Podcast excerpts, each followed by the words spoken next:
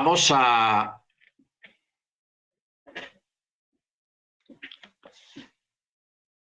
a seguir con la paracha Bayerá. La paracha Bayerá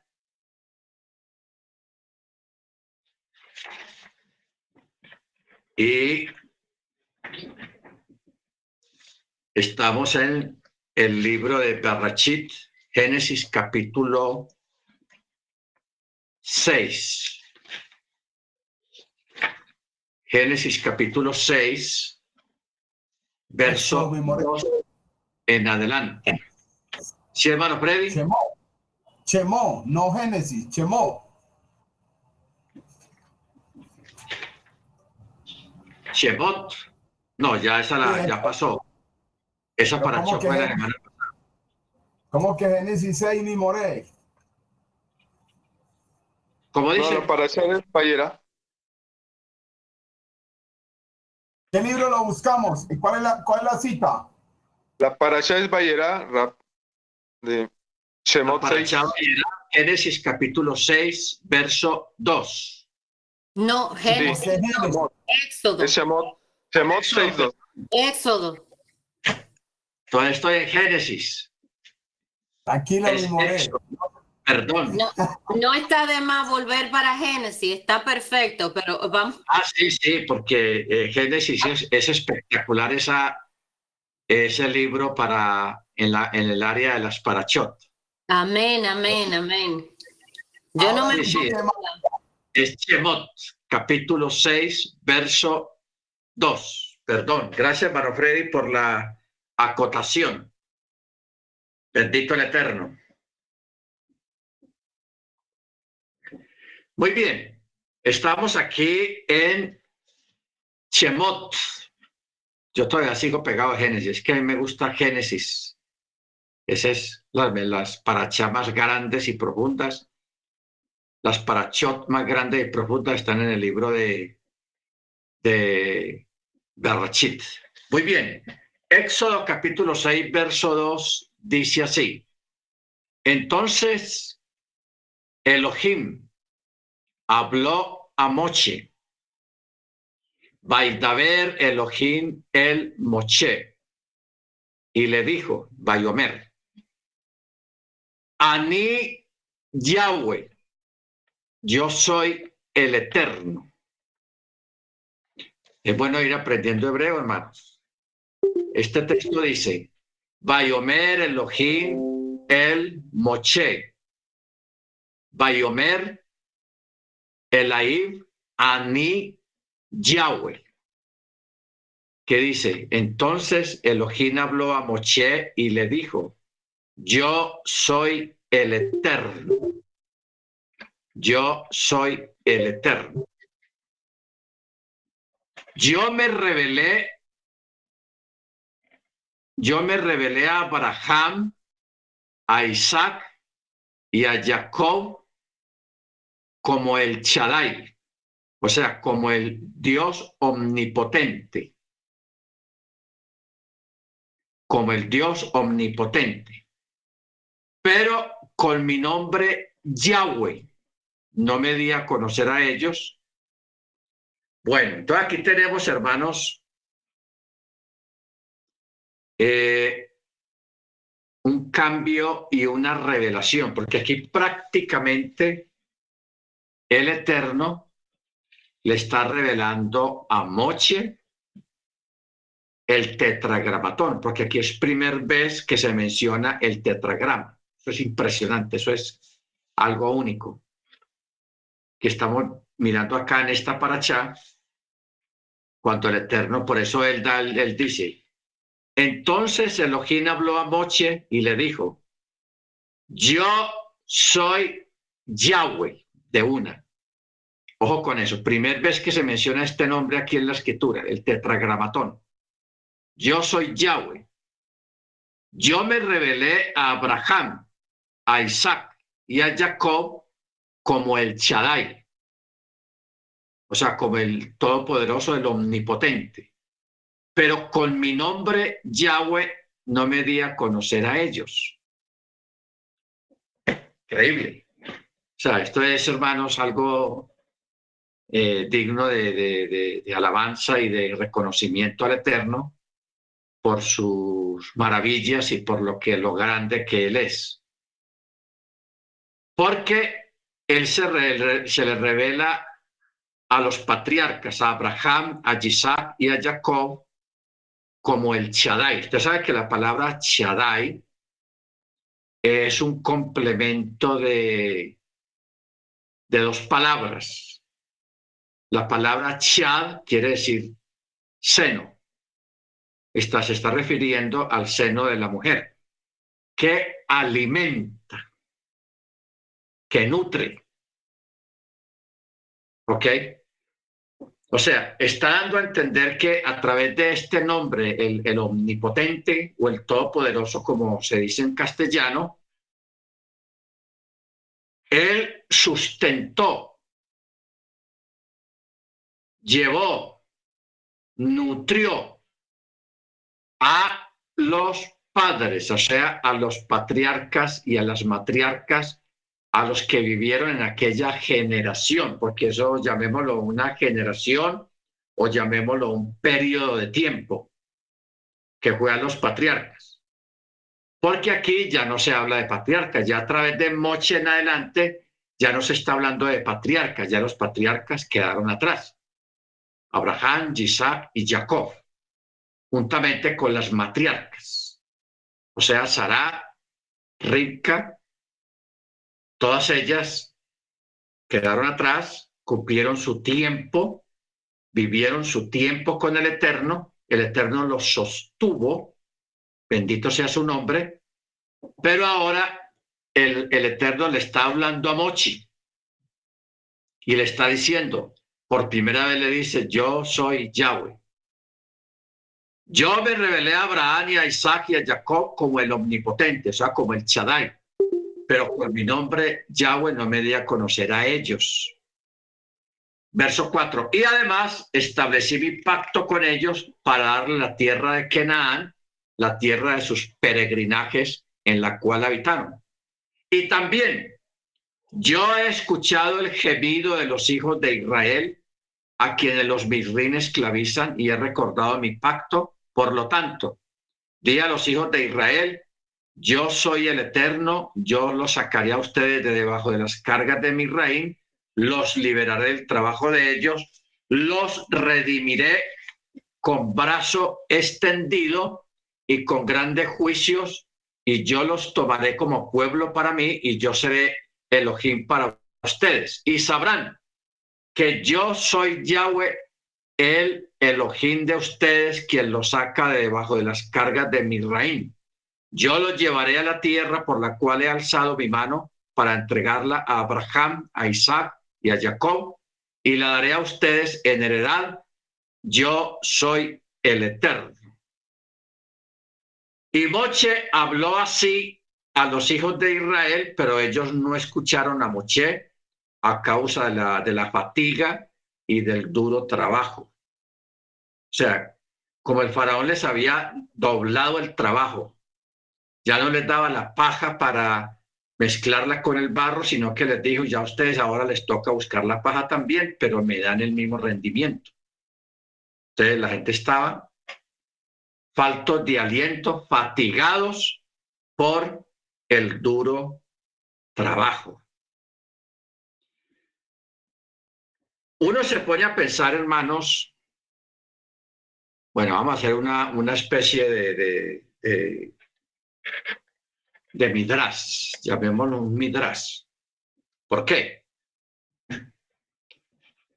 Porque cuando uno estudia las parachot y el resto de las escrituras, uno se da cuenta, hermanos, de que el Eterno, primeramente, Él ha ido revelando los nombres de acuerdo al tiempo y de acuerdo a la era que se está viviendo. ¿Ok? Toda era ha tenido un nombre.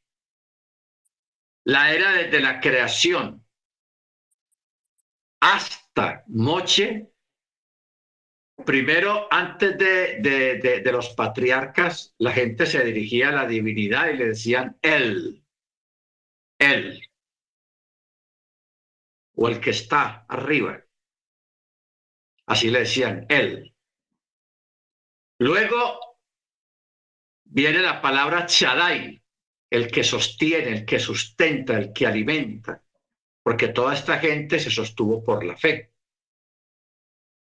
Ok, los, no olvide, los patriarcas Abraham, Isaac y Jacob fueron personas que vivieron por la fe. ¿Ok? Por la fe. Y, y se sostuvieron por la misericordia del Eterno. Por eso en esa época el, a él le decían el Shaddai, el Todopoderoso. Ya entran, el pueblo ya entra en otra era. Hay un cambio de época, un cambio de circunstancia. Y ya el Eterno se revela como Yahweh, como usted lo quiera pronunciar. Hay unos que dicen Jehová, otros dicen Yahweh, o decimos Yahweh nosotros al menos.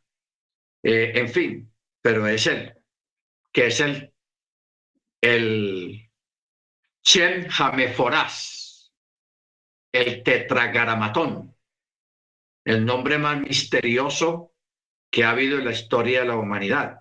Y es bueno, hermanos, eh, mencionar algo respecto a eso, porque hay algunas comunidades judías ortodoxas que prohíben la pronunciación del tetragrama. La prohibieron completamente. Ellos dicen, eh, esa prohibición vino primeramente cuando hubo el exilio en Babilonia, que era la primera vez que el pueblo hebreo le tocó vivir fuera de la tierra de Israel, que eso fue muy duro, porque la tierra de Israel tenían el templo, tenían todo ahí, y la vida de ellos giraba alrededor del templo en Jerusalén. Entonces fue muy duro que a ellos los sacaran de la tierra de Jerusalén y los llevaran a un país pagano completamente diferente, un país extranjero donde se hablaba otros idiomas.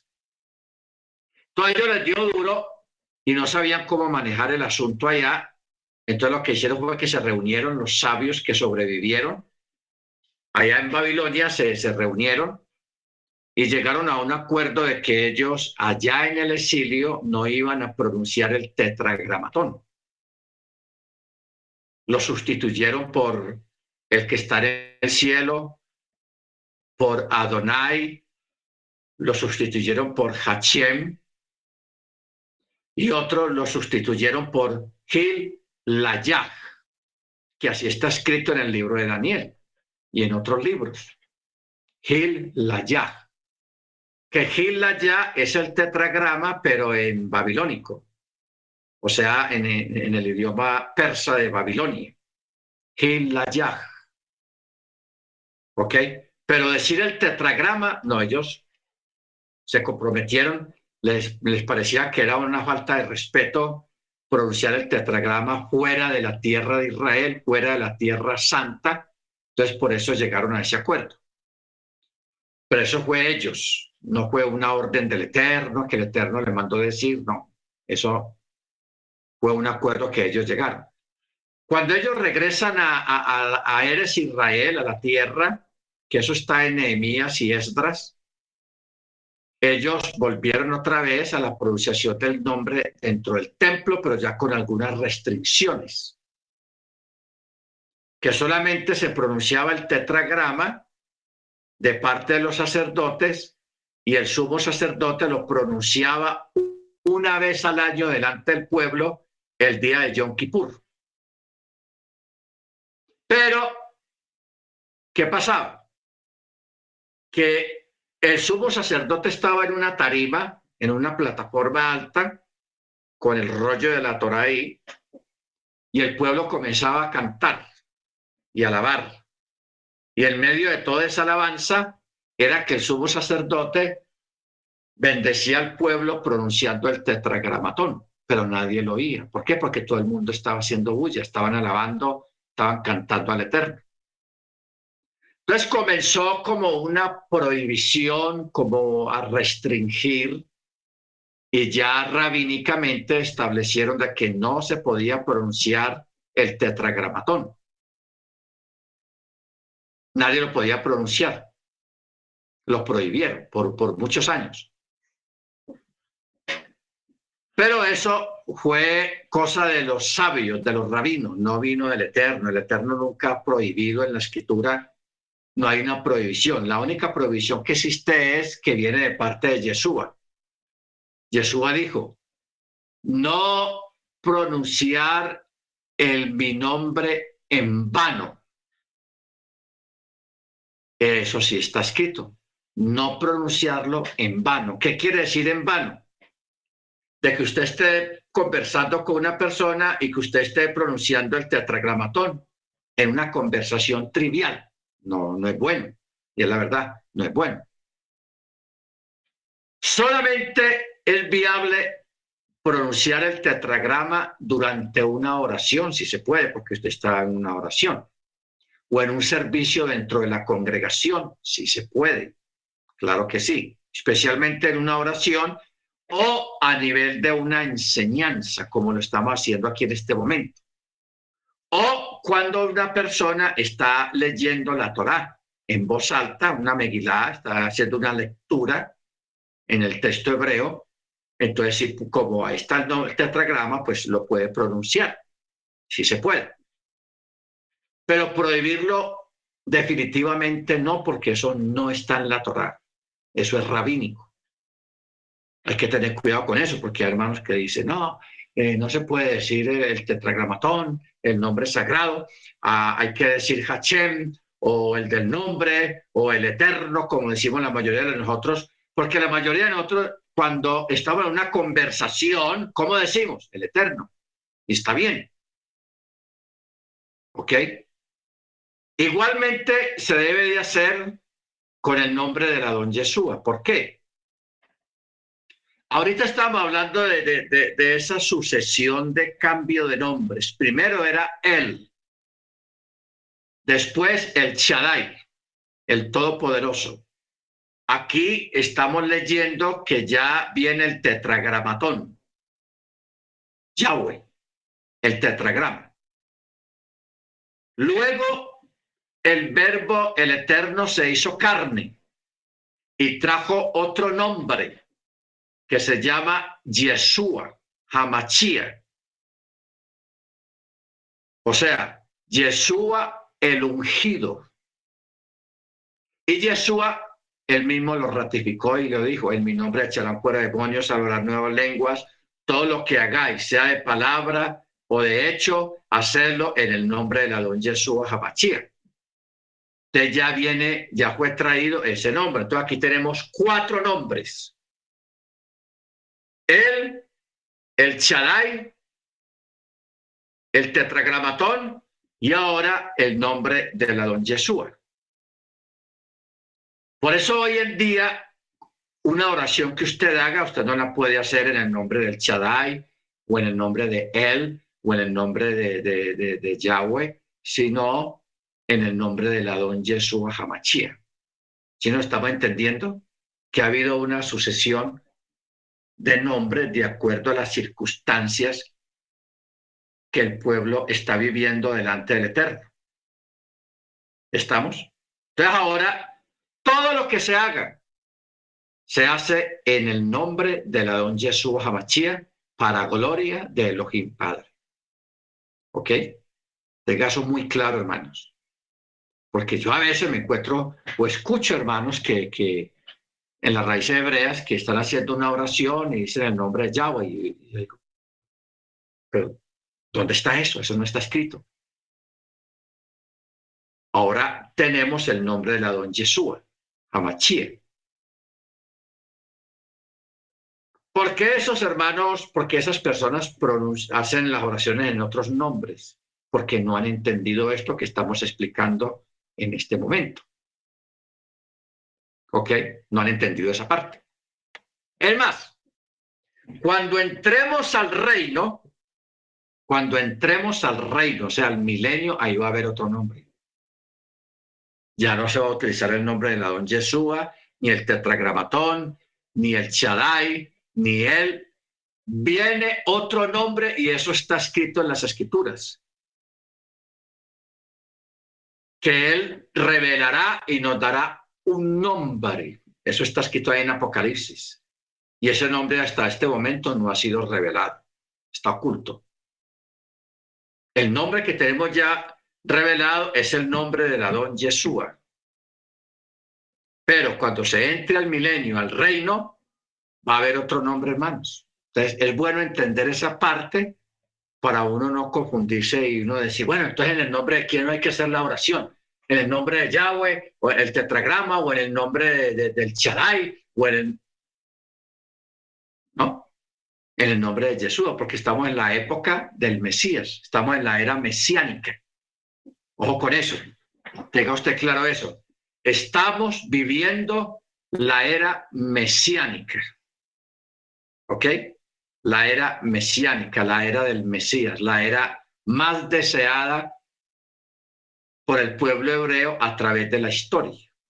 Lástima que hoy en día el judaísmo ortodoxo no reconocen a Yeshua como Machía y no saben lo que se pierde. Porque nosotros tenemos una riqueza, tenemos un tesoro a través de este nombre. Bendito sea Él. ¿Ok? Entonces, espero que quede claro esta parte, hermanos, y usted lo tenga claro para cuando alguien le trate de hablar de otra cosa diferente.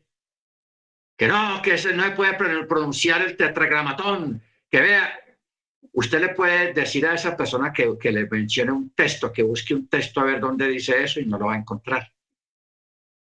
No lo hay. No existe. Eso fue, esa orden fue rabínica y es respetable. Es respetable. ¿Ok? Es respetable. Porque estos nombres que son y han sido sagrados a través de la historia, hay que respetarlos porque son sagrados. ¿Ok? Y no hay que estar ahí pronunciándolo en charlas, eh, charlas así triviales, no. De ninguna manera.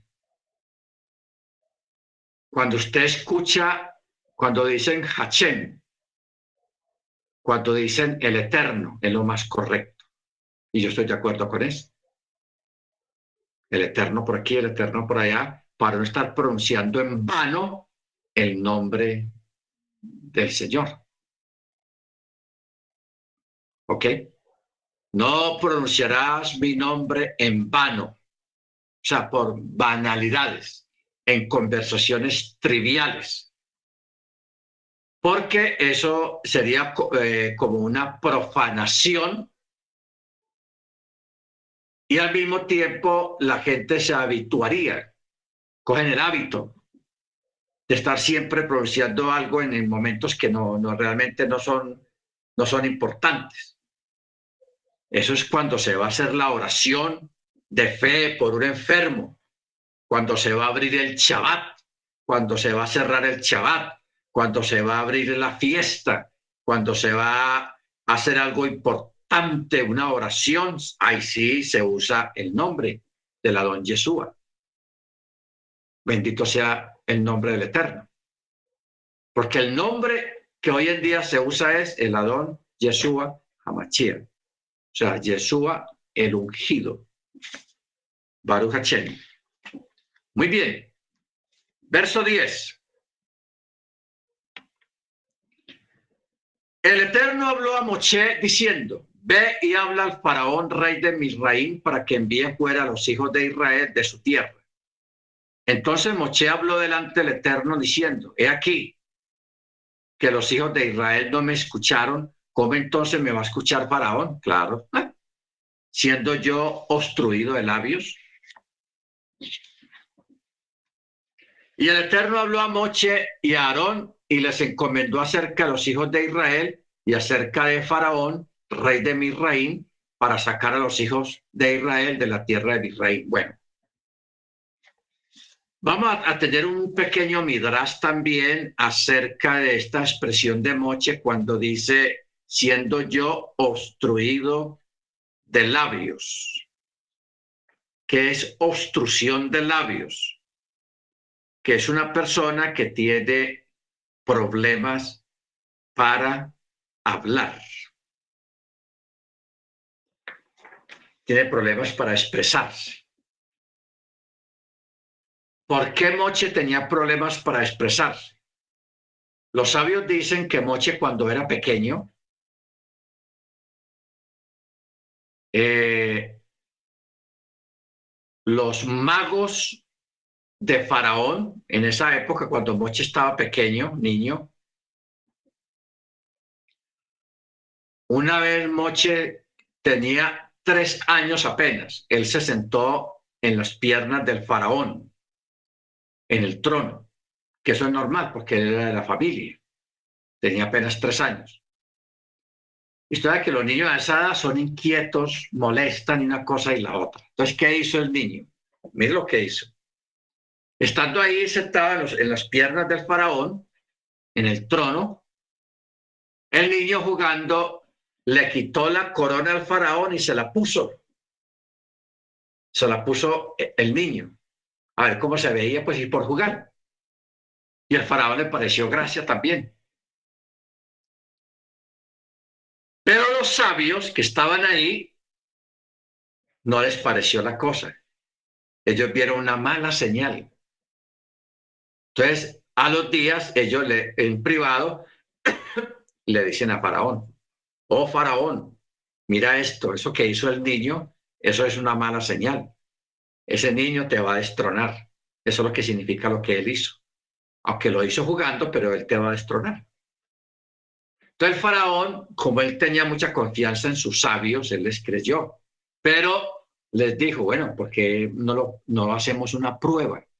Hagamos una prueba. Y la prueba consistía en que el niño con sus manos cogiera un carbón encendido. Si el niño rechazaba el carbón y lo tiraba por allá, era porque sí se iba a cumplir lo que eh, los magos le dijeron a Faraón. Y sí, trajeron carbón encendido de una hoguera, de una chimenea, y le dijeron al niño, niño, moche, moche, toma un carbón encendido y ponlo acá. Todo el Rúa, el espíritu del Eterno, actuó ahí. El niño sí cogió el carbón y no lo tiró porque que lo fuera a quemar, no, no lo tiró. Pero tampoco lo puso para el lado que ellos decían que lo, lo, lo hicieran. ¿Sabe qué hizo el niño? Se metió el carbón a la boca. ¿Sabe que los niños todos lo meten a la boca? Como no sintió dolor aquí, él se lo metió en la boca entonces, claro, en la boca sí le hizo daño y le hizo daño en la lengua. En la lengua. Entonces, ya después cuando él escupe ese carbón encendido ya casi apagado, porque lo quemó un poquito en la lengua, dentro de la boca, entonces ahí los, los faraón y los sabios vieron de que el niño, el carbón no le hizo ni cosquillas. Pues no, no lo tiró por allá, sino que lo resistió en la mano. Les pareció buena señal. Entonces, de ahí en adelante, Moche quedó afectado del habla. Quedó afectado del habla y por eso es que él siempre, mire que allá en la zarza, él le dijo, yo soy, yo no tengo, yo no hablo bien. ¿Cómo voy a hacer para hablarle allá al faraón? Y aquí vuelve y repite la misma palabra. En el verso 12. Entonces Moche habló delante del Eterno diciendo, he aquí que los hijos de Israel no me escucharon. ¿Cómo entonces me va a escuchar el faraón siendo que yo soy obstruido de labios? No hablo bien. Porque Moche tenía ese problema de que no hablaba bien. Hermanos, esto es impresionante. ¿A dónde nos lleva eso? A una expresión de Pablo. ¿Qué dice Pablo? Pablo dice, lo vil, lo que no era, lo menospreciado del mundo, lo que nadie se fijaba, lo que nadie miraba, escogió el Eterno para avergonzar a los sabios. ¿Ok? Y es la realidad. Es la realidad, hermanos. Bendito sea el nombre del Eterno. El Eterno ha escogido personas que no dan apariencia de nada para hacer cosas grandes. Y aquí trae, tiene un tartamudo, porque prácticamente Moche era un tartamudo, no hablaba, no se expresaba bien. Las palabras no le salían completas porque era obstruido de labios. Más sin embargo, lo escoge a él con todo y eso para hacer unas labores más grandes que sacar más de un millón de personas que están esclavos en un país y que ese país no los quiere soltar porque esos esclavos son los que le están construyendo a ellos las casas, las ciudades gratis, sin pagarles nada. ¿Ah? ¿Quién va a soltar un, servidor así? Nadie lo quiere soltar. ¿Ok? Pero el Eterno manda a un hebreo de esos tartamudo, que no habla bien siquiera, no se expresa bien, para cumplir una misión tan grande como es la de sacar ese pueblo de ahí. Pero Moche, aunque era una persona que no podía expresarse bien, estaba lleno del Rúa Jacodés, tenía detrás de él, sobre él y dentro de él un poder, el, poder más poderoso que puede asistir aquí en la tierra, que es el poder del Eterno, el poder del Espíritu. Y contra eso no puede nadie. Nadie. Así que el tartamudo, que no habla bien o que no camina bien, no importa. Hay un poder muy grande alrededor. Hay un poder muy grande ahí adentro. Bendito sea el nombre del Eterno. Por eso, hermanos, usted no le tenga miedo a nada, porque es que a veces usted va a buscar a, una entrevista de trabajo y la gente va nerviosa y cómo hago y cómo me siento y todo eso y si me van a dar el trabajo, si me van a atender, hermanos, no le tenga miedo a eso. Vaya lo normal que debe ser las cosas, pero no olvide que dentro de usted y alrededor suyo hay un poder sobrenatural que se transmite y que se le llama gracia, la gracia del Eterno, la gracia. Y la gracia no la para nadie. No la para nadie. Por eso hay personas que sin ser muy estudiados y tener mucha preparación han tenido unos trabajos impresionantes después de la entrevista y la gente se pregunta, pero, pero ¿qué, le vieron a ese señor? Mire eso como está vestido, ¿eh? mire cómo habla, me, me, medio sabe hablar bien, no tiene mucho estudio. Y, las, y, las calificaciones que tiene no son las mejores. ¿Qué, ¿Qué le pasó? ¿Por qué le dieron el trabajo? Gracia el Eterno le dio gracia a esa persona con el entrevistador. Y la gracia es un misterio que nadie entiende.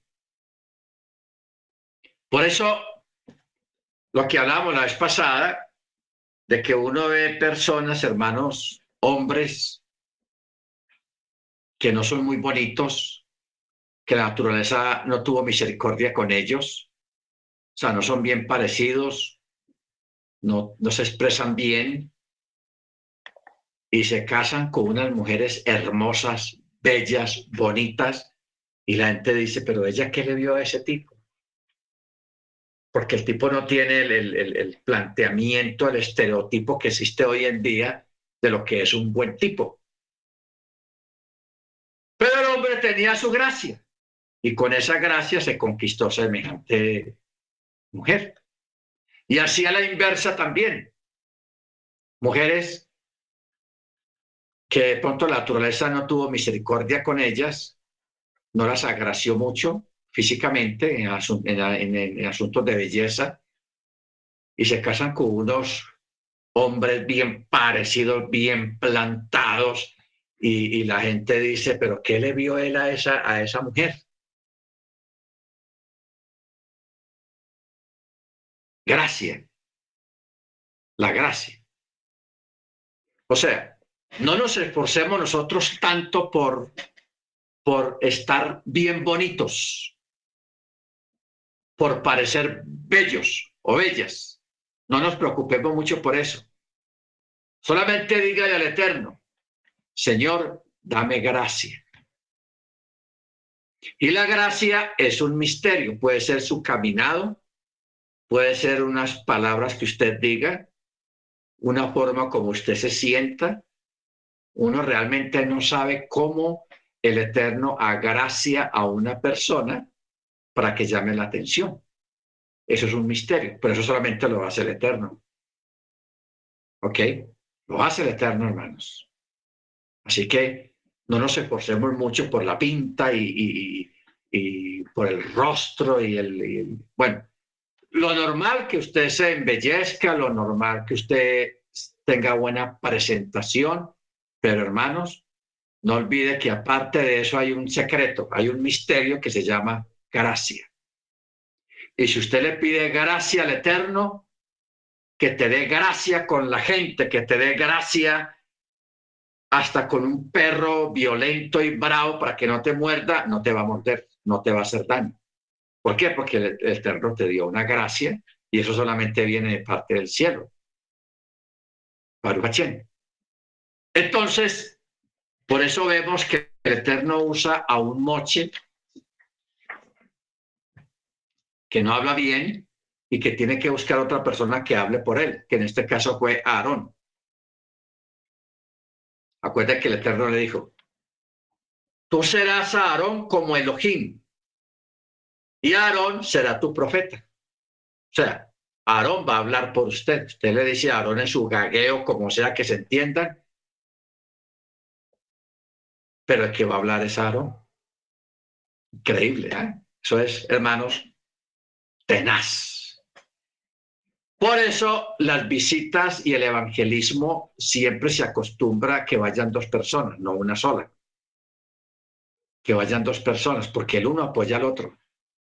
Mientras el uno que tiene buena expresión, se expresa bien y sabe bastante argumentación y Biblia, el otro está ahí al lado, Señor, respáldalo, dale palabras, ayúdalo, Señor, dale gracias, Señor. ¿Ve? Por eso, eh, mandar siempre dos personas, eso es bíblico. Y ya sabemos el por qué. El uno apoya al otro. Bendito su nombre. Verso 14. Estos son los jefes de sus casas paternas. Los hijos de Reuén, primogénito de Israel, Hanoch, Palú, Hebrón, Carmí. Estas son las familias de Reuén. Los hijos de Chimón, Yemuel, Yamín, Ohad, Yahin, Sohar, Saúl, hijo de la mujer del Kena, la mujer Kenaanit. Estas son las familias de Chimón. Estos son los nombres de los hijos de Leví, según el orden de su nacimiento. Gerechón, Kehat, Merari. Los años de la vida de Leví fueron 137 años. Los hijos de Gerechón, Libni, Chimí, conforme a su familia. Los hijos de Kehat, Amram, Itzar, Ijar, Hebrón, Uziel. Los años de la vida de Kehat fueron 133 años. Los hijos de Merari, Mahli, Muchi. Estos son las familias de Leví según el orden de su nacimiento. Y Amram tomó por esposa a su tía Yohebed y ella dio a luz a Aarón y a Mochi. Ojo.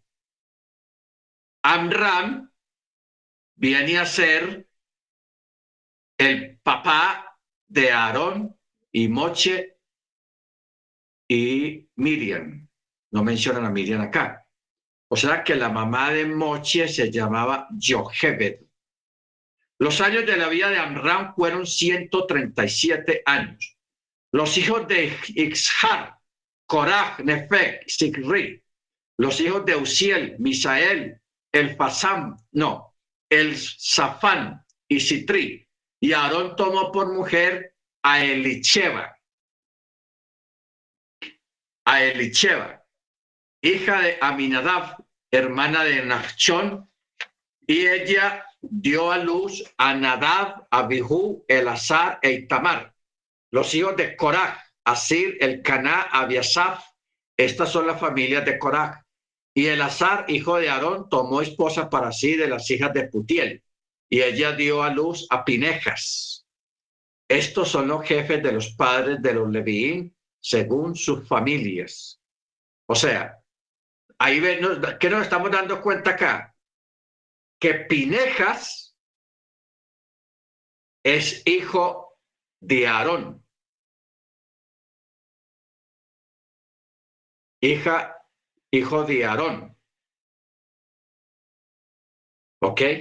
Y usted sabe que Pinejas hizo algo muy grande, que eso lo vamos a ver más adelante. Hizo algo muy grande en el, dentro del pueblo de Israel y el Eterno bendijo a toda su familia o sus descendientes hasta este tiempo de hoy. Mire que yo conocí allá en Miami unos muchachos que tenían una judaica, que ahí fue donde yo compré el, el, el tendido de la mesa, eso lo compré hace como 14 años, y ahí todavía lo tengo. Ya tiene un rotico por ahí, pero bueno, hace 14 años tengo ese, ese mantel de, de chabat blanco, lo compré en la tienda. La, la, la señora de esa tienda es descendiente del rabí Nachman. Nachman es descendiente de ese rabí. Un rabí muy antiguo, muy conocido, Nachman, y ella es descendiente de él. Entonces ella decía, wow, qué bendición, le decía yo a ella. Bueno, Verso 26. Estos son Aarón y Moche a quienes el Eterno dijo, saquen a los hijos de Israel de la tierra de Misraim según sus legiones. Ellos son los que hablaron al faraón, rey de Misraim, para sacar a los hijos de Israel de Misraim. Ellos son Moche y Aarón. Y sucedió en el día que el Eterno habló a Moche en la tierra de Misraim, que el Eterno habló a Moche diciendo, Anoji, yo soy el eterno, di a Faraón, rey de mi rey, todo lo que yo te hablo. Y Moche dijo delante del eterno, he aquí, yo soy obstruido de labios, entonces me escuchará el faraón, otra vez Moche con la cantaleta, de que él no habla bien. Si usted se pone a mirar los textos, van como cinco veces que Moche le ha dicho lo mismo al Eterno. Señor, yo no hablo bien, ¿cómo vamos a hacer? Pero mire que yo soy eh, eh, obstruido de labios. y aquí lo volví a decir, y, y textos atrás yo lo había dicho.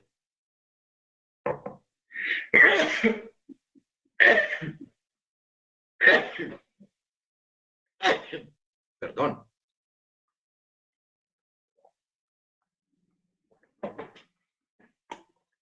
Bueno, capítulo 7.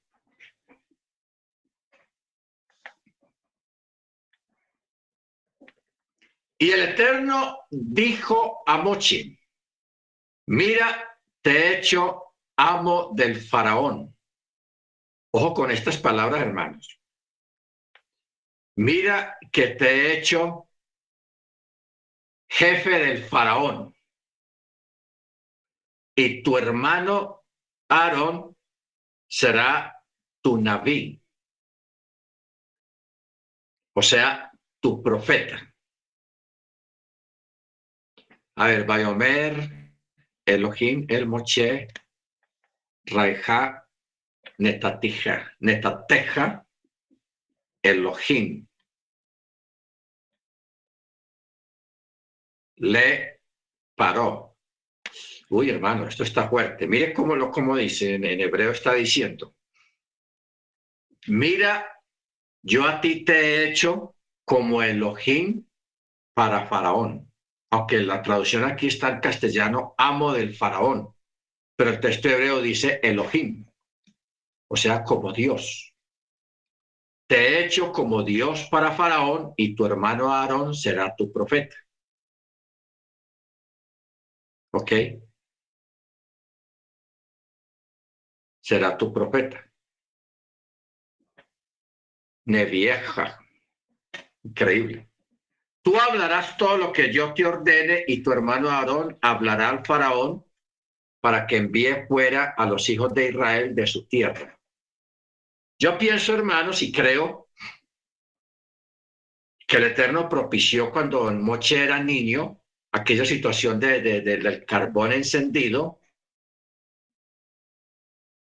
a todo lo planeó el Eterno y él lo hace siempre, estas cosas del Eterno lo hace con un propósito, hermanos. Yo les voy a decir cuál es el propósito. eso de la gracia. De cómo una persona, sin venir de una buena familia, sin venir de, de ser rico, sin tener mucho estudio, sin ser un doctorado o cosas así raras o muy grandes, cómo el Eterno usa personas sencillas y los usa de una manera espectacular, los usa de una manera muy grande. ¿Por qué hace el Eterno eso de esta manera? Para que la persona nunca diga, no, es que yo lo hice, es que yo aquí, es que yo soy capaz, es que yo sé cómo hablar, yo sé cómo se hace eso, porque hay gente que se expresa de esa manera. No, es que a mí me salió eso porque es que yo sé cómo se habla, yo sé cómo se dice, yo sé cómo se hace y además yo tengo la pinta para eso y, hay gente que se expresa de esa manera.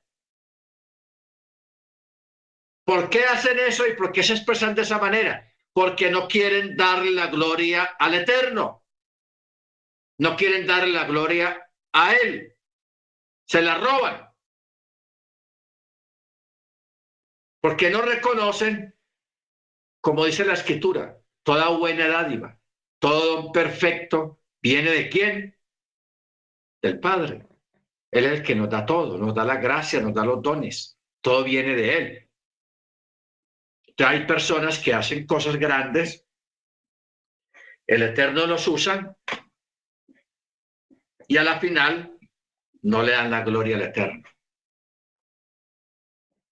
Entonces, por eso cuando yo a veces veo la premiación de los premios Oscar, eso en el cine. Y a mí me, da satisfacción.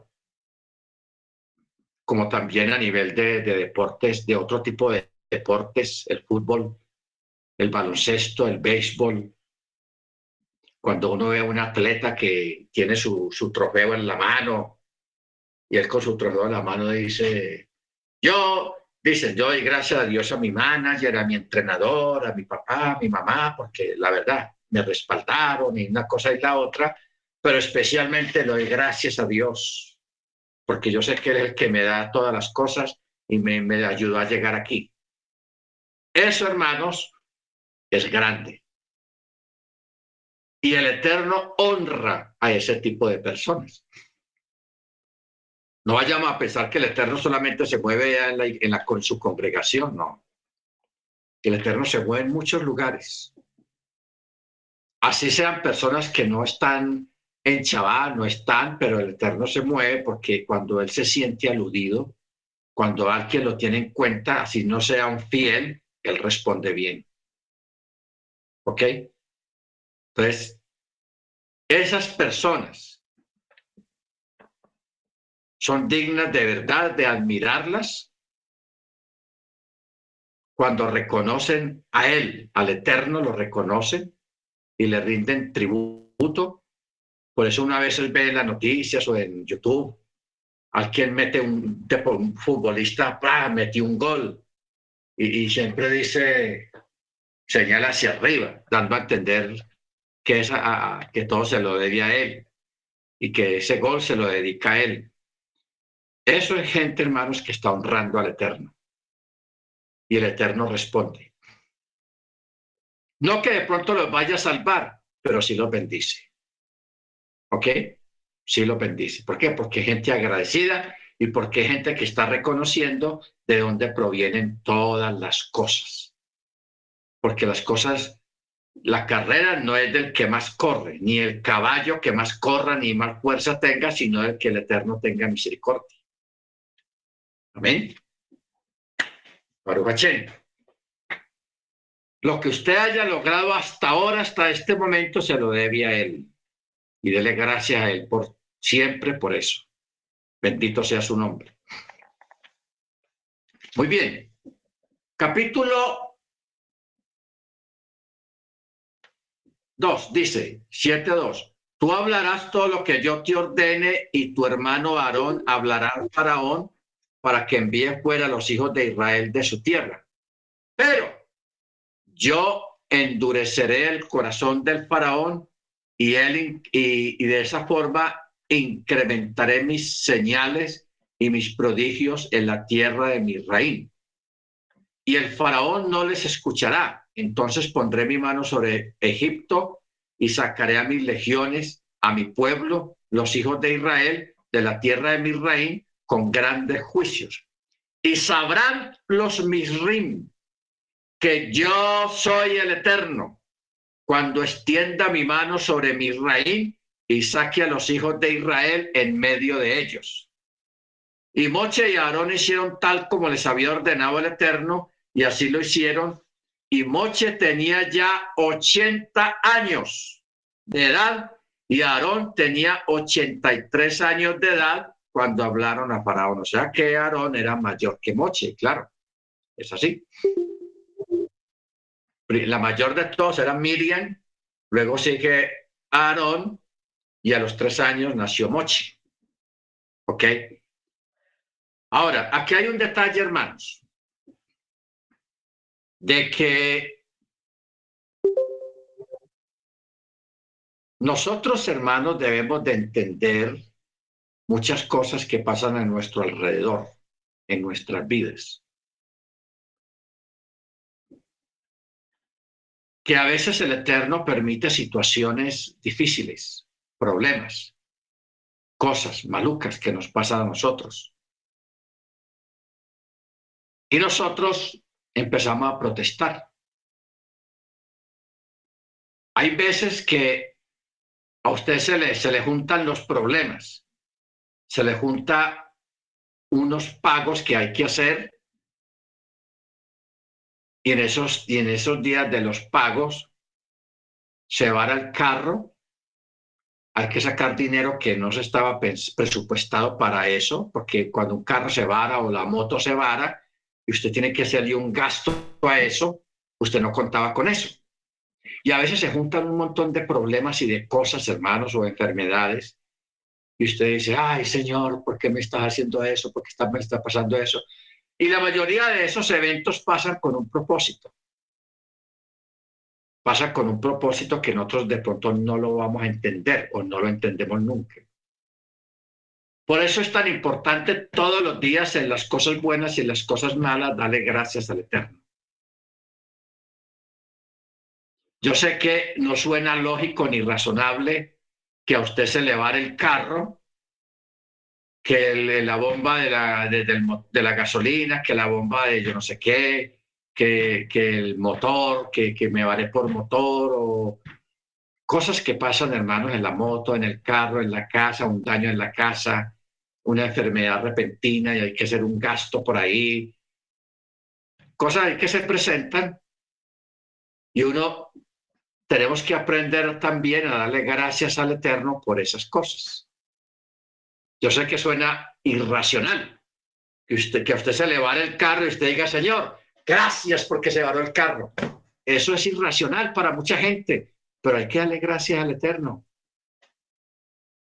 Porque todo pasa con un propósito, con un propósito, porque no olvidemos que el Eterno va 100 pasos delante de nosotros.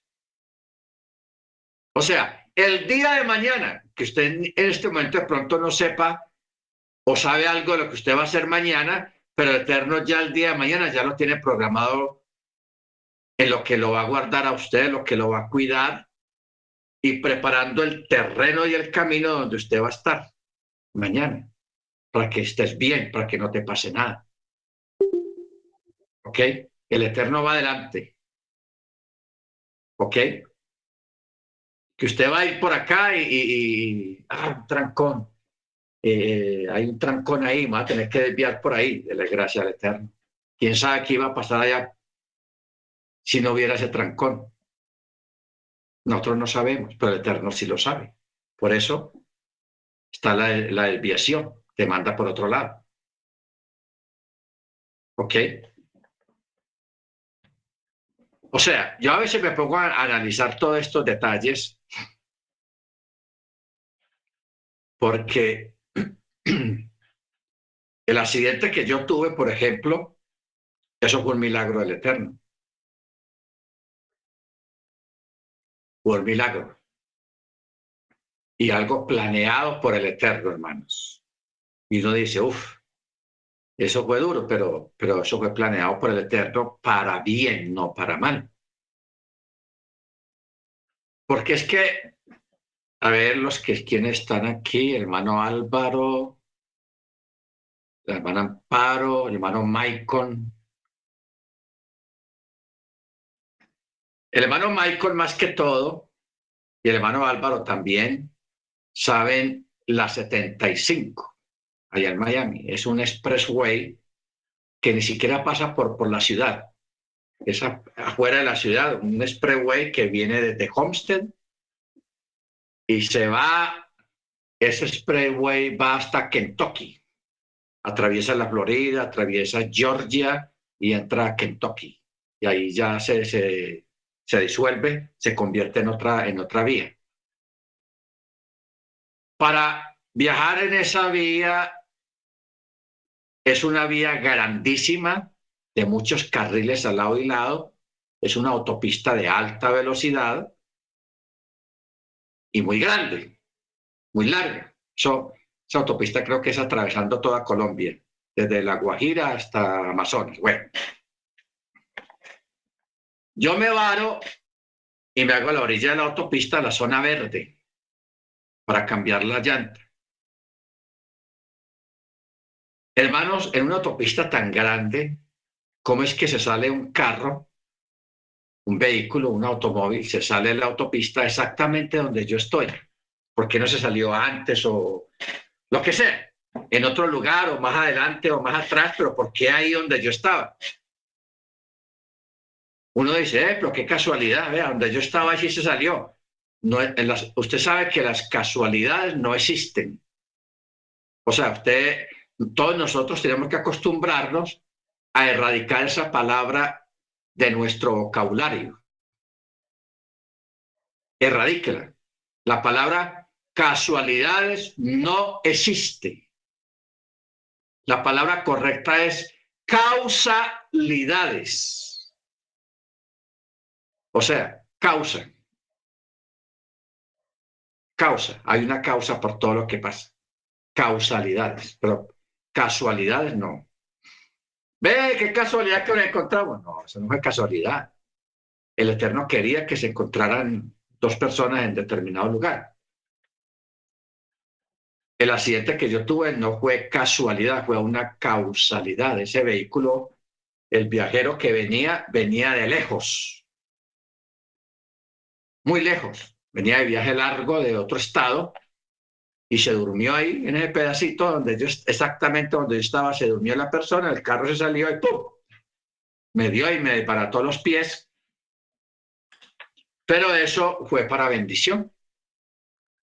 Eso a mí me bendijo, me cambió la vida, sí, físicamente, pero también me trajo bendición.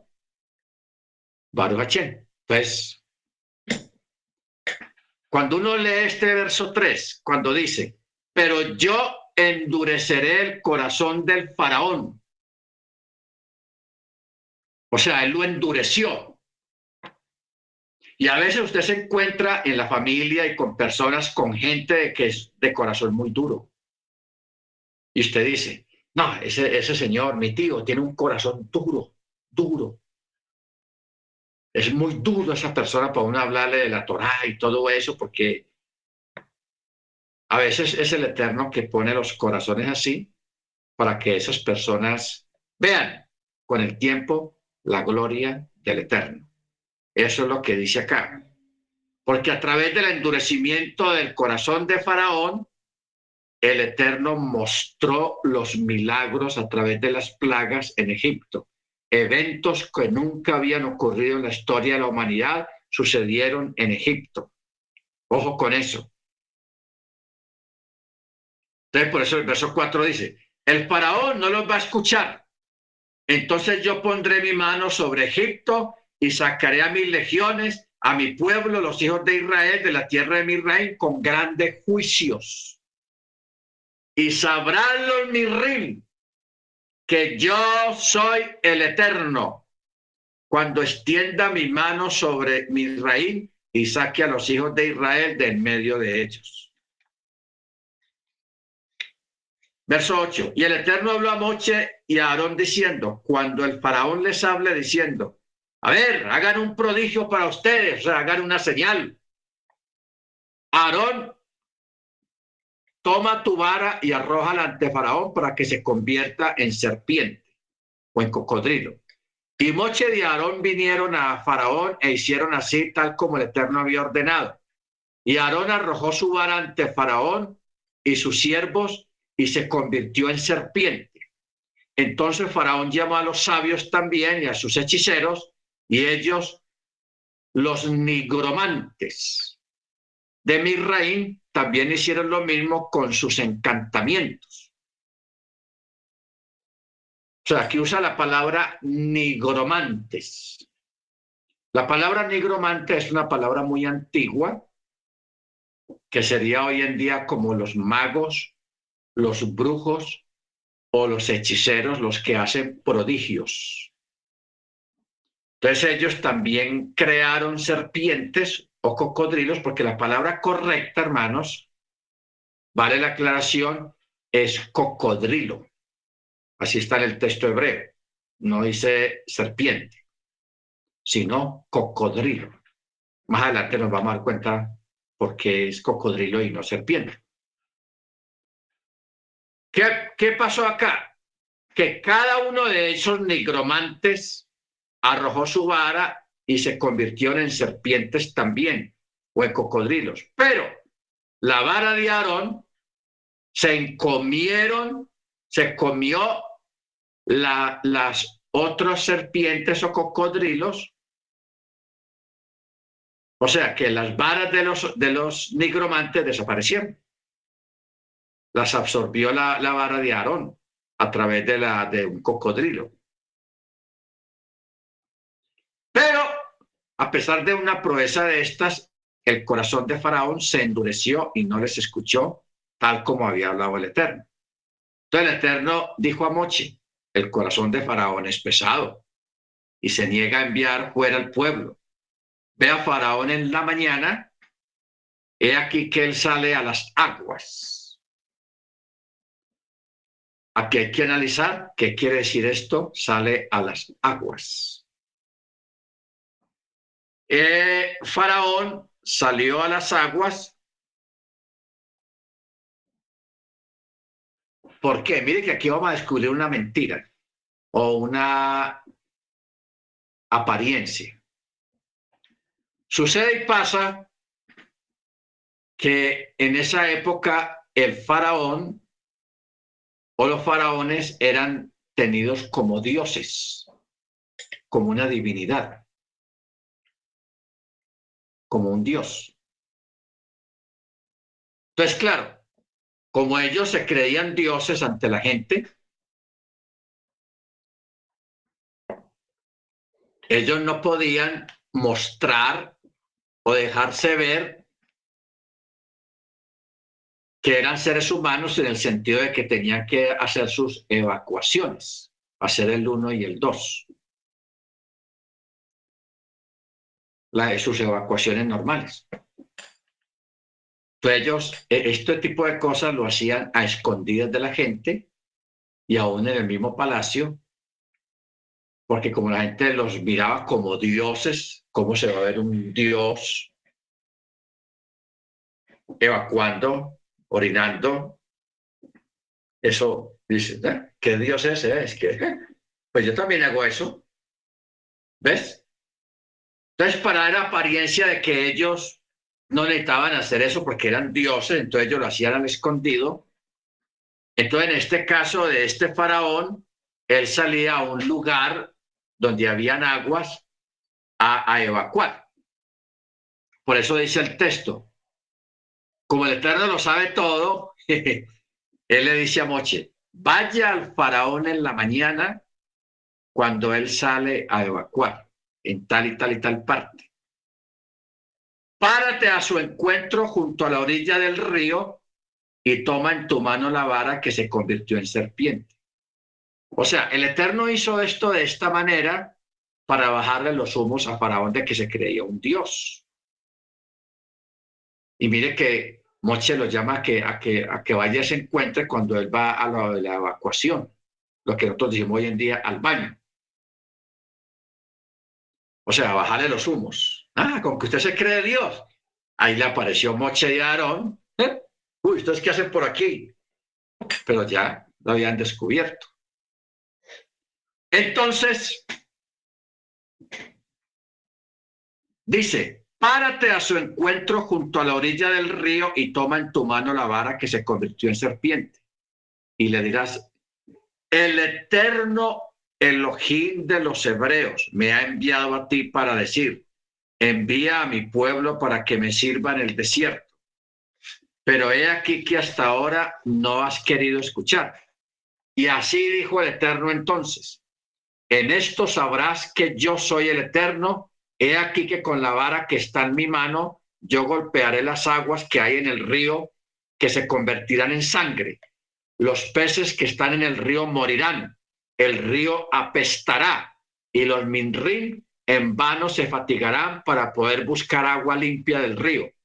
Y el Eterno dijo a Moche, di a Aarón, toma tu vara y extiende tu mano sobre las aguas de Misraim, sobre los ríos, sobre las acequias, sobre los estanques, sobre todo depósito de agua, y se convertirán en sangre. Y habrá sangre en toda la tierra de Misraim, y en la madera y en la piedra. Mire el Eterno cómo es de tenaz y el relato cómo está de claro. El río Nilo, si usted alguna vez va a Egipto, usted va a ver que el Nilo es casi como ver el Magdalena. El río más grande que hay aquí en Colombia, en, que es muy ancho, es el río Magdalena. Hay dos ríos muy grandes aquí en Colombia, el Magdalena y el Cauca. Son ríos gigantescos. Se convierten en sangre las quebradas, los estanques donde guardan agua, en los depósitos también donde la gente guarda agua, se convertirán en sangre. Y el agua que esté guardada en tóneles de madera y el agua que esté guardada en tóneles de piedra también se convertirán en sangre. Y Moche y Aarón hicieron así como había ordenado el Eterno, y Aarón levantó su vara y golpeó las aguas que había en el río ante los ojos de Faraón y de sus siervos, y todas las aguas que había en el río se transformaron en sangre. Los peces que había en el río murieron y se apestó el río, y los mirrí no pudieron beber agua del río, y hubo sangre en toda la tierra de, de, de Egipto. Y los nigromantes hicieron lo mismo con sus encantamientos, por lo que se endureció el corazón de Faraón y no les escuchó, tal como había hablado el Eterno.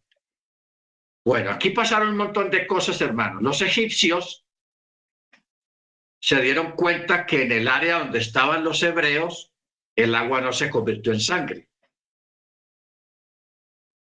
Entonces ellos iban con violencia y le arrebataban las vasijas a los hebreos que estaba el agua cristalina, limpia, pero al menos cuando los egipcios tomaban la vasija en la mano, inmediatamente esa agua se volvía sangre.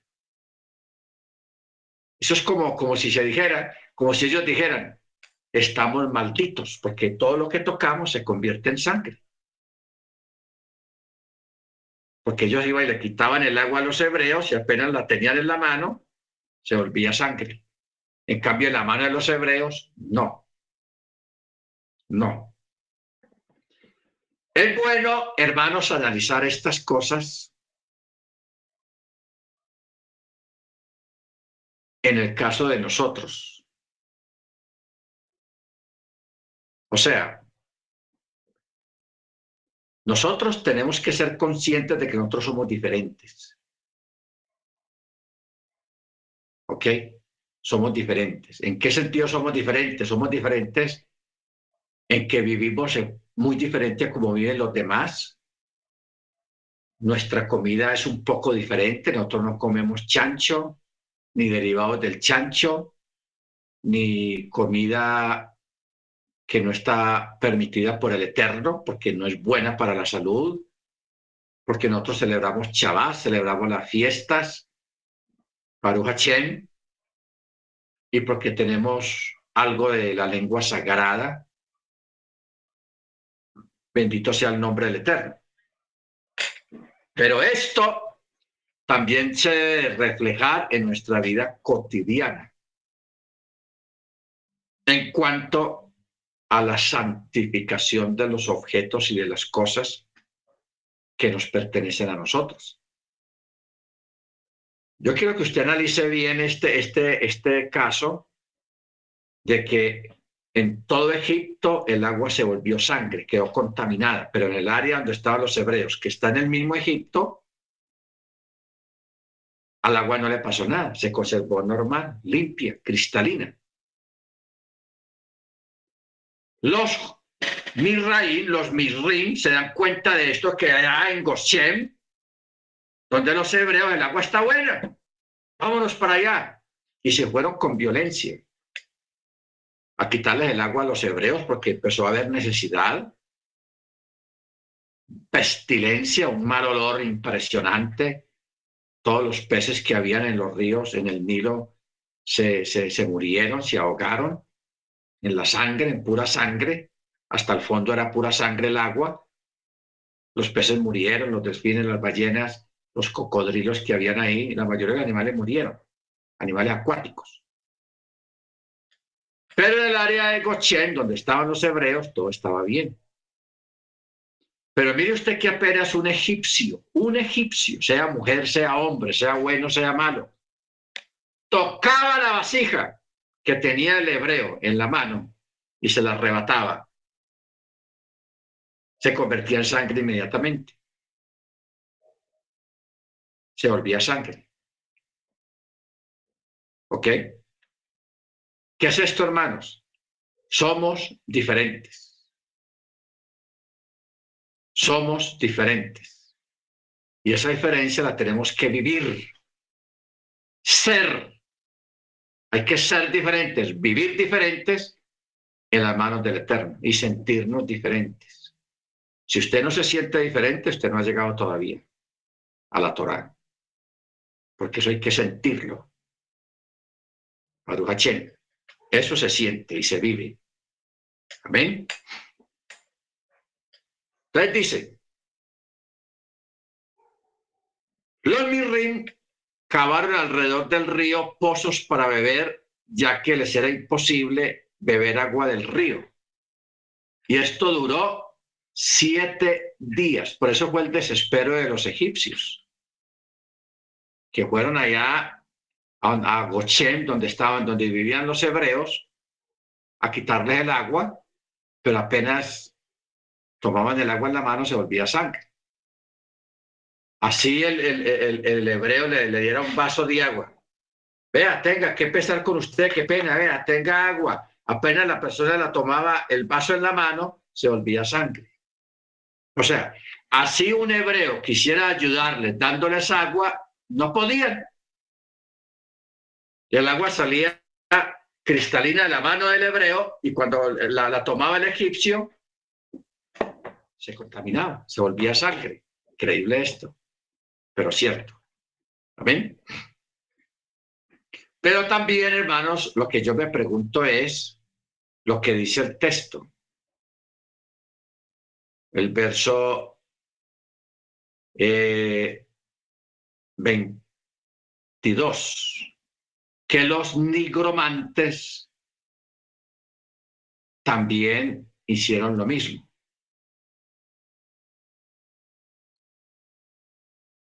Con sus encantamientos también. Pero hay un pero. ¿Cuál es el pero? De pronto usted también haya descubierto ese pero. Si todo en Egipto estaba vuelto sangre, ellos, de, los nigromantes, ¿de dónde tomaron agua limpia para convertirla en sangre? ¿Ok? ¿De dónde la tomaron? Si apenas la tomaban en sus manos. No sé si usted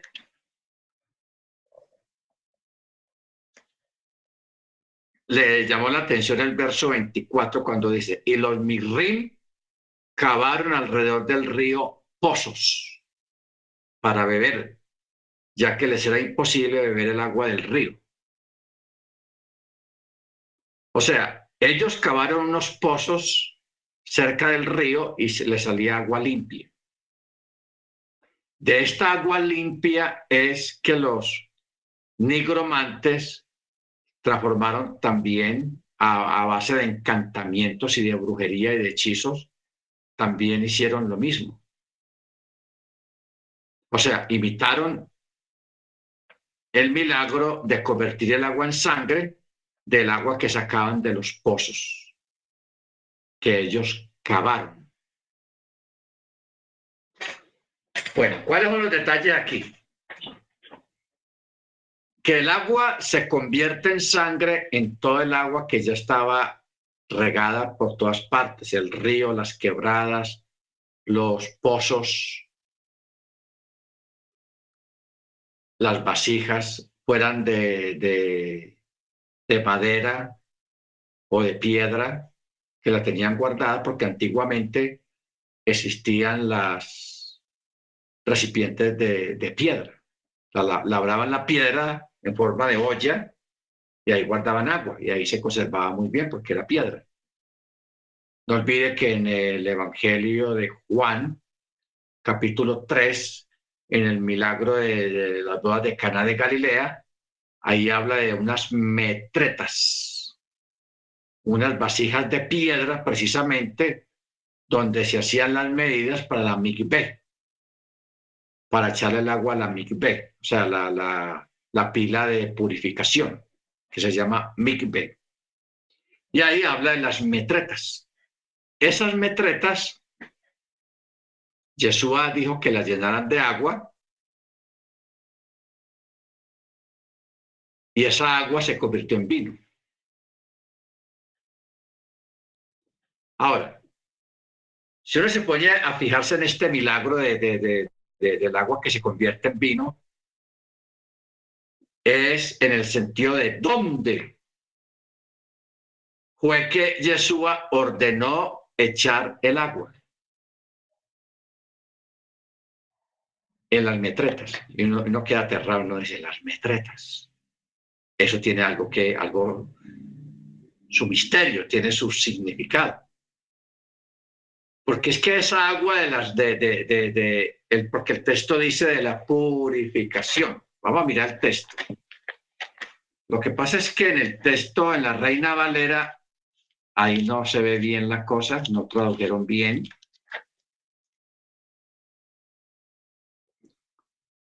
Ah, no, perdón, ya había dicho el capítulo 3, pero el capítulo 3 está en lo de Nicodemo, es en el capítulo 2. Capítulo 2, verso 5, 6 y 7. Mire cómo dice, vamos a prestar atención a esto, hermanos, para que usted tenga material para explicarle a muchas personas que no saben estos detalles. Verso 5 dice, su madre dice a los que servían, hagan todo lo que él les diga. Y había allí seis tinajas pétreas asentadas conforme a la purificación de los judíos. Una persona que no entienda nada de la purificación y las tinajas pétreas asentadas, no va a entender nada y lo que va a hacer es inventar alguna doctrina o alguna cosa. Las seis tinajas pétreas son de piedra, porque antiguamente la gente labraba la piedra y hacía un recipiente de agua y estas tinajas de piedra ahí era donde vaciaban el agua para echarla a la mikveh, que son, ¿cuántos litros son? Son 35 litros. Cada metretas tenía 35 litros de agua. Si habían seis metretas, 6 por 3, 15, 150, eh, y 5 por 6, 30, 90, eran como 190 litros en total. 210, More, 210, 35 por 6. Ah, gracias, hermano. Estoy tratando de, de, de, usar la cabeza y no la calculadora. Bueno, 210 litros es la medida para una MIGB. Esa clase de la MIGB no la hemos dado todavía. Yo lo he mencionado, pero nunca hemos dado una clase bien profunda el por qué estas medidas, porque estas medidas son bíblicas. Una MIGB, para uno hacerla, el rito de la purificación. Antiguamente se llamaba rito de la purificación. Hoy en día lo llamamos el tevilá, o sea, el bautismo. El tevilá. Ese tanque el agua debe entrar por un lado y salir por otro lado, instantáneamente. Pero la medida que el tanque del agua son los 210 litros. Eso, eso tiene que haber una medida, hermanos, porque eso es, eso tiene su, ciencia y tiene su misterio y tiene su matemática. Esa es la medida que el Eterno exige para que una persona haga terilá y para que haya una purificación. El rito, para que se cumpla realmente el rito de la purificación. Porque hay dos formas.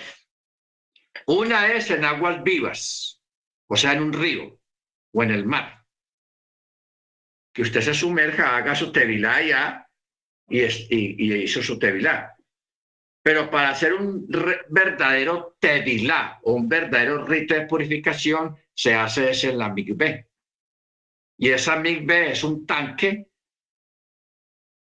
donde el agua entre y salga. O sea, eso tipifica también agua viva. El agua entra y sale. Entonces, ¿qué pasa? Llama la atención que Yeshua haya usado estas seis eh, tinajas o metretas para transformar esa agua que echaron ahí en vino. O sea, ahí la gente comenzó a tomar, pero bien, a lo bien. Estamos hablando de 210 litros de vino. Eso era mucha, mucha cantidad de, de vino, hermanos. 210 litros, eso es bastante. La gente sí comenzó a tomar, pero bastante en esa fiesta, y un vino del mejor, exquisito, un vino rachi. Amén. Bueno, si el agua que se, se utilizaba en la migbe para la purificación y, y Yeshua usa esas mismas tinajas con esas mismas medidas para hacer el milagro de la transformación del agua en vino, no olvidemos, no olvidemos que el vino en el ceder de Pexa tipifica o simboliza la sangre del Mesías. Por eso cuando él levanta la copa, ¿qué es lo que él dice? Esta es mi sangre, la sangre del nuevo pacto la cual es derramada por vosotros. ¿Ok? O sea que él ahí con ese milagro de, de cambiar el agua en vino nos estaba dando un mensaje, una enseñanza acerca de lo que venía en lo que respecta a su sangre y también en lo que respecta a la presencia siempre del vino en el ceder de Pesach y en el Shabbat. Bendito sea el nombre del Eterno. O sea, y ahí se pueden extraer muchas enseñanzas y muchos midrases acerca de este acto del cambio de, del agua en vino. Eso es tenaz. Pero si estamos pendientes, hermanos, de, una enseñanza de, de la Migibé. Si nosotros logramos entender esto del misterio de la Migibé, vamos a, entrar en otra, en otra ya, en otro conocimiento más profundo acerca de lo que en sí es el Tevilá, o el bautismo o la purificación. Amén. Muy bien, sigamos. Estamos capítulo 7, verso 27 que dice, pero si te obstinas en no enviar fuera de aquí, he aquí que yo abatiré a todas tus fronteras con ranas. El río criará ranas y éstas subirán y entrarán en tu casa, en tu aposento, sobre tu cama, en la casa de tus siervos y de tu pueblo, así como en tus hornos, en tus artesas, o sea, la artesa de amasar, donde amasaban el, el pan. Dentro de ti y de tu pueblo, dentro de todos tus siervos, subirán las ranas. Y el Eterno dijo a Moche, di a Aarón, extiende tu mano con tu vara sobre los ríos, sobre las acequias, sobre los estanques, y haz que suman las ranas de sobre la tierra de Misraín. Aarón extendió su mano sobre las aguas de Misraín, y las ranas subieron y cubrieron la tierra de Misraín. Los nigromantes de Misraín hicieron lo mismo con sus encantamientos e hicieron que las ranas subieran sobre la tierra de Misraín. Bueno, aquí hay una competencia feroz de imitar las cosas del Eterno. No olviden de la parábola del trigo y la cizaña. Ojo con eso. Trigo y la cizaña.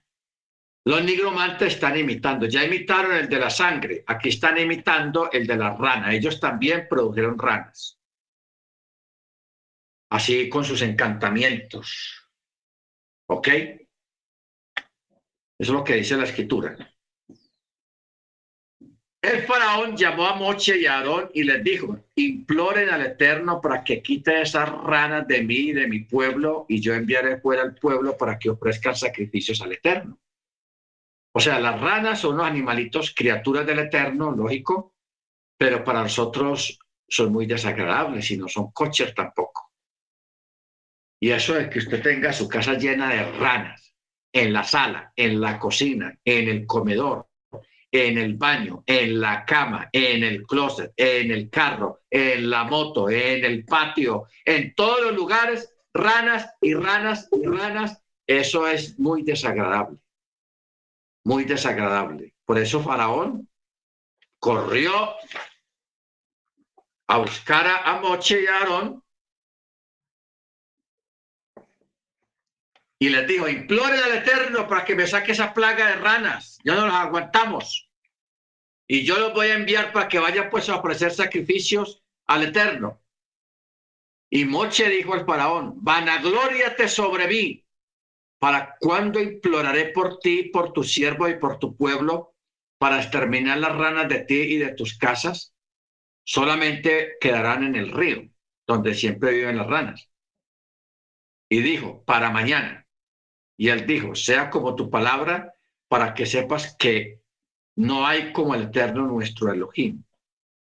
Mire que aquí Moche le manda a decir a, a, a, Paró, a Faraón, de que diga él, que él dé la orden para cuando cesa la, lo de las ranas. Y, y Faraón dijo, para mañana.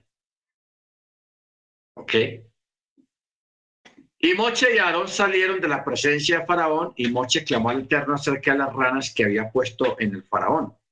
Y el Eterno hizo conforme a la palabra de Moche y murieron las ranas de los patios, de las casas, de los campos y las apilaron en montones y se murieron, y usted sabe el olor, miles y miles de ranas muertas. Eso empezó a heder en Egipto. Pero viendo Faraón que había un respiro, siguió endureciendo su corazón y no les escuchó tal como el Eterno había hablado.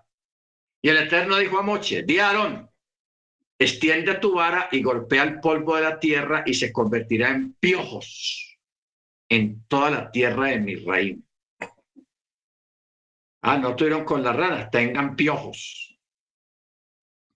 Y así lo hicieron. Aarón extendió su mano con su vara y golpeó el polvo de la tierra y surgió la plaga de piojos, tanto en el hombre como en la bestia. Todo el polvo de la tierra se convirtió en piojos en la tierra de Misraín. Y los nigromantes intentaron hacer lo mismo con sus encantamientos para hacer surgir piojos también, pero no pudieron. En este sí no fueron capaces.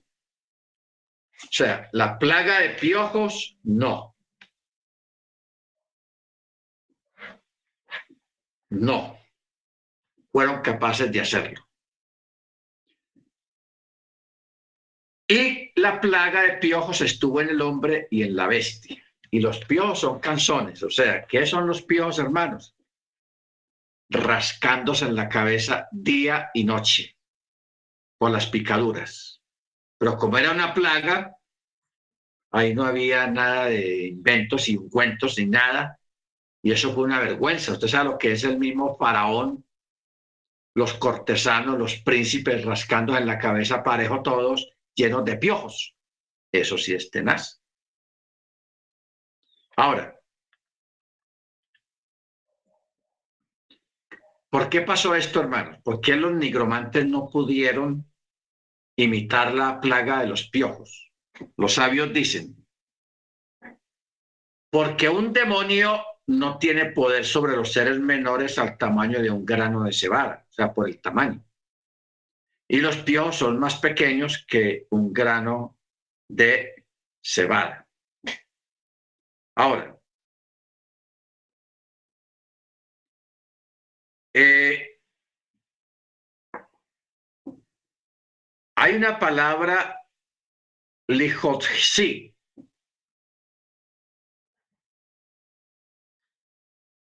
Lijotzi es un verbo un poco complicado para, para los mismos hebreos. Dice lijotzi. Antes del lijotzi está belateigen, lijotzi.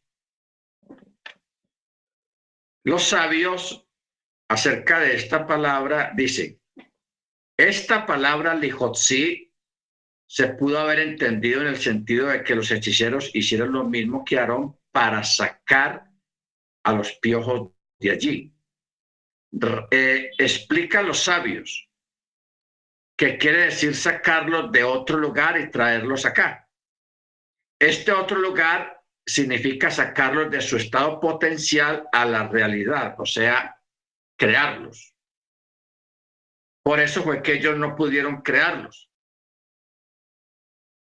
porque ellos intentaron reproducir la, la, plaga de los piojos, que se refiere a un tipo de hechicería que opera mediante la utilización de los chedim, de los demonios. Por eso es que ellos no pudieron hacer eso, porque los demonios, los chedim, son fuerzas de impureza como tales y no tienen poder sobre objetos menores al tamaño de un grano de cebada. Pues ellos no pudieron hacer este, este, este milagro a través de hechizos, no fueron capaces por eso. Bendito el Eterno. Entonces los nigromantes dijeron al faraón, esto sí es dedo de Yahweh, de Dios. O sea, los mismos nigromantes, los hechiceros reconocieron que eso sí era dedo de Dios. Los otros milagros que ellos imitaron, los desacreditaron, dijeron, ah, si nosotros lo decimos, entonces eso es cosa de esos brujos, eh, Moche y Aarón, son unos brujos. Pero esto de los pies, eso sí es dedo de Dios, eso sí, porque nosotros no fuimos capaces de hacerlo. ¿Ok? Pero el corazón de Faraón se endureció y no les escuchó tal como había hablado el Eterno. Luego, otra vez, mire usted el Eterno como es de tenaz. El Eterno dijo a Moche y le dijo, levántate muy de mañana otra vez y párate delante del faraón. He aquí que él sale a las aguas. Ya usted sabía que sale a las aguas. hacer sus evacuaciones al escondido del pueblo y de la gente. Y le dirás, así dijo el Eterno, envía fuera a mi pueblo para que me sirva.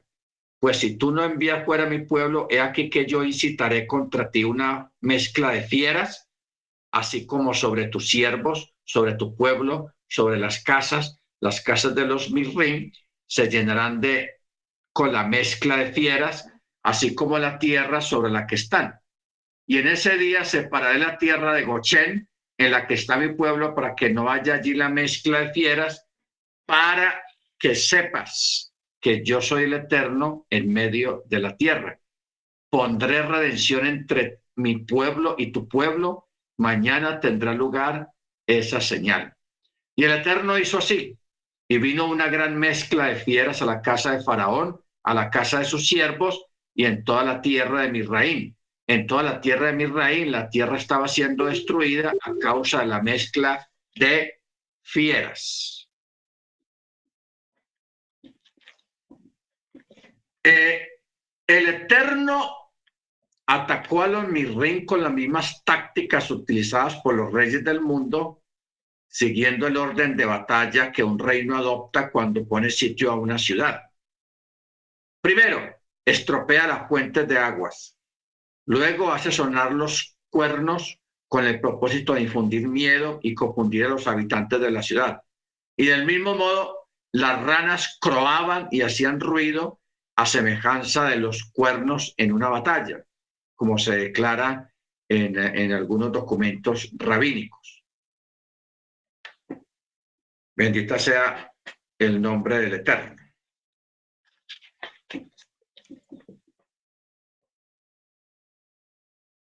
Eh, verso 20, el Eterno hizo así y vino una gran mezcla de fieras a la casa de Faraón y en toda la tierra de Misraín la tierra estaba siendo destruida a causa de las fieras. Y Faraón llamó a Moche y a Aarón y les dijo, vayan, ofrezcan sacrificios a su Elohim en la tierra. Y Moche dijo, no es correcto hacer así, porque ofreceríamos sacrificio en abominación de Misraín al Eterno, nuestro Elohim. Si degollásemos la abominación de Misraín a la vista de ellos, ¿no nos apedrearían? Marcharemos a una distancia de tres días de camino por el desierto y ofreceremos sacrificio al Eterno nuestro Elohim, según él nos diga. Y Faraón dijo, yo los enviaré para que ofrezcan sacrificios al Eterno, su Elohim, en el desierto, solo que no vayan lejos y, y oren por mí. O sea, ¿por qué dice, si degollásemos la abominación de mi reina a la vista de ellos? Quiere decir que el sacrificio que degollaremos será algo aborrecible para los egipcios, puesto que estaremos degollando a su deidad, porque es que los egipcios adoraban animales también.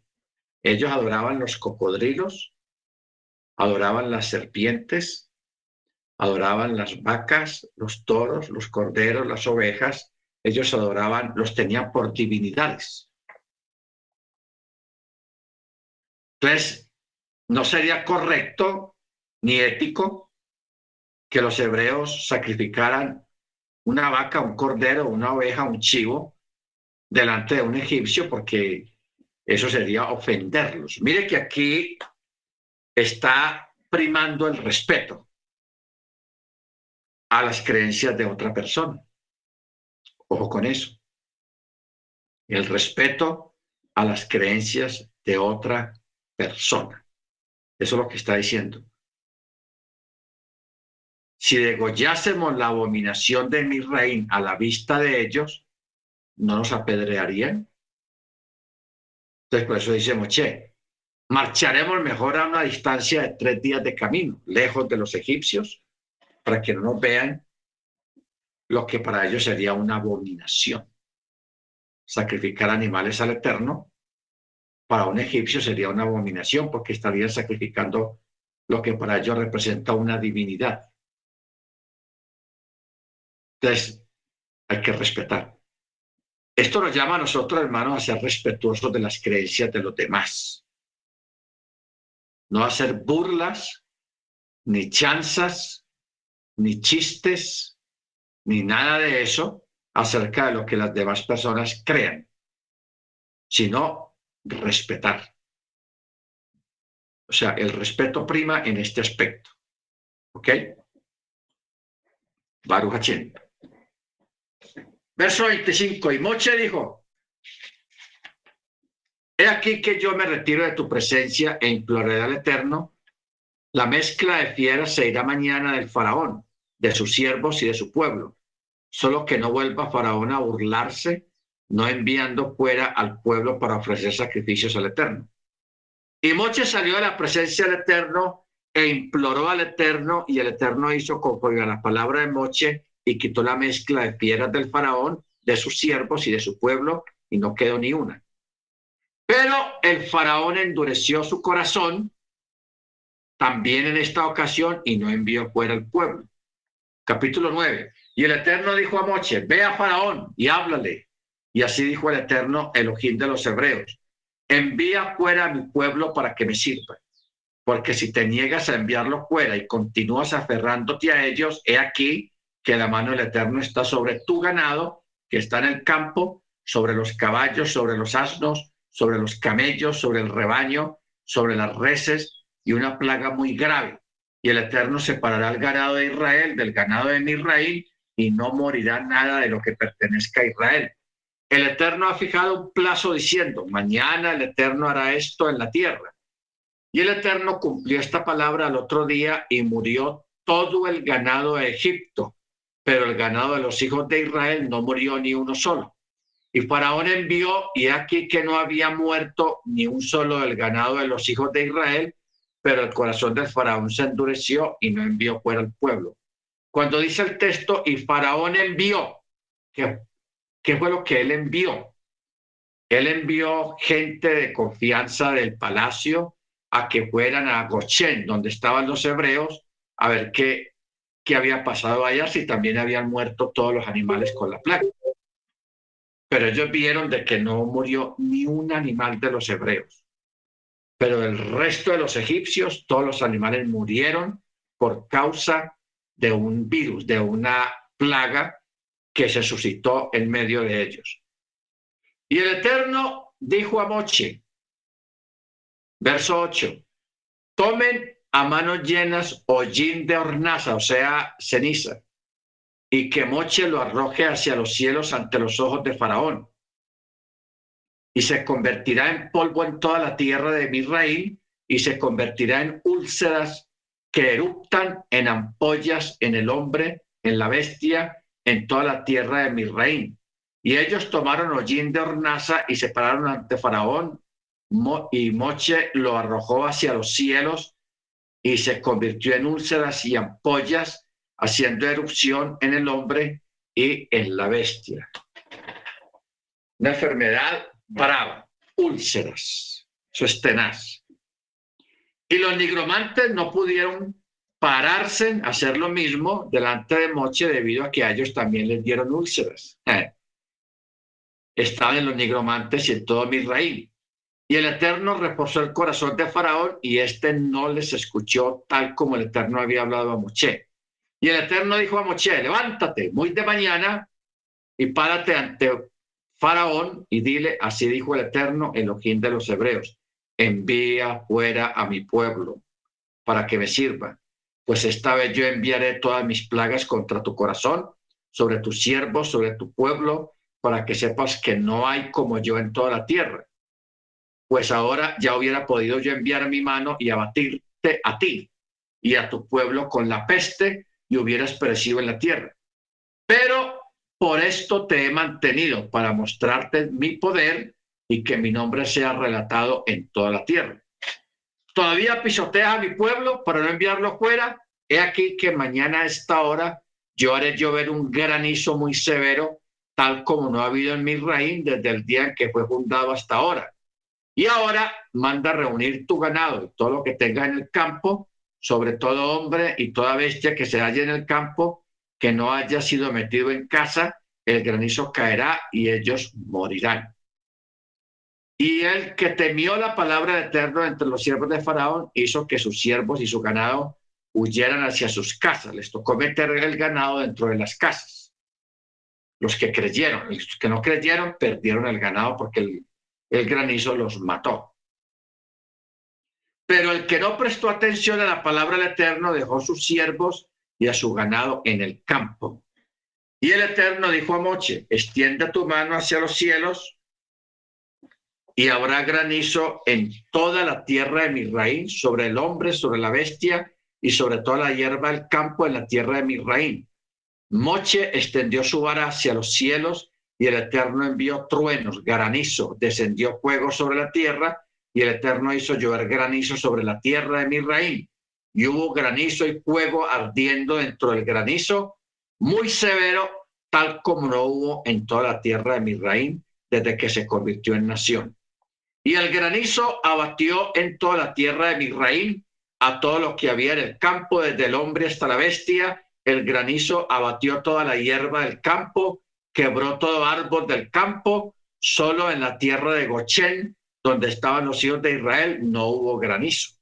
Y Faraón envió llamar a Moche y a Aarón y les dijo, esta vez he pecado delante del Eterno, quien es justo, y yo y mi pueblo somos los malvados ruegue al Eterno que baste ya de truenos de, de Elohim y de granizo, yo los enviaré fuera a usted y ustedes no seguirán permaneciendo aquí.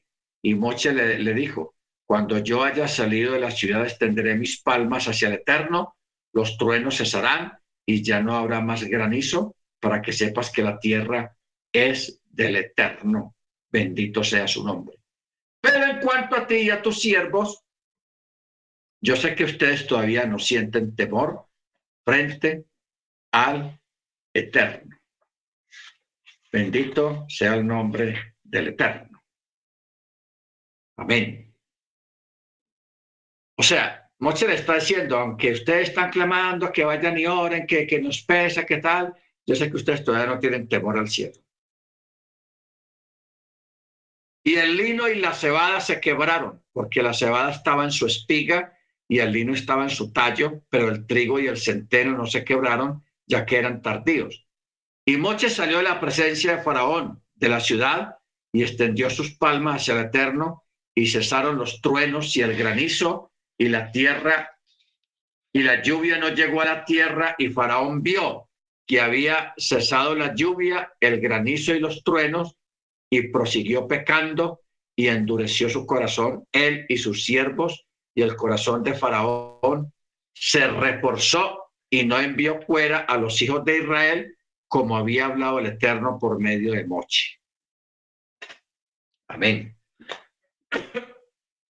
Hermanos, la dureza de corazón es terrible.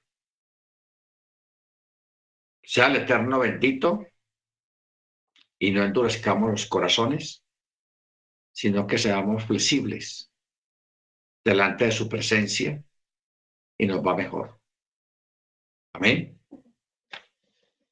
Estas proezas, estos portentos que el Eterno está enviando a Egipto, es una prueba de que lo que todo parece normal puede cambiar de un momento a otro. Porque para el Eterno no hay nada imposible. Amén. No, hay, para él no le queda nada difícil ni grande. Entonces, Tengamos en cuenta esto, hermanos, como también que el Eterno nos guarde en el día de la calamidad. Baruch Muy bien, hermanos, por aquí ya está oscureciendo. Vamos a, a hacer el cierre, a pedir a la familia a la mano Amparo y Familia. Mano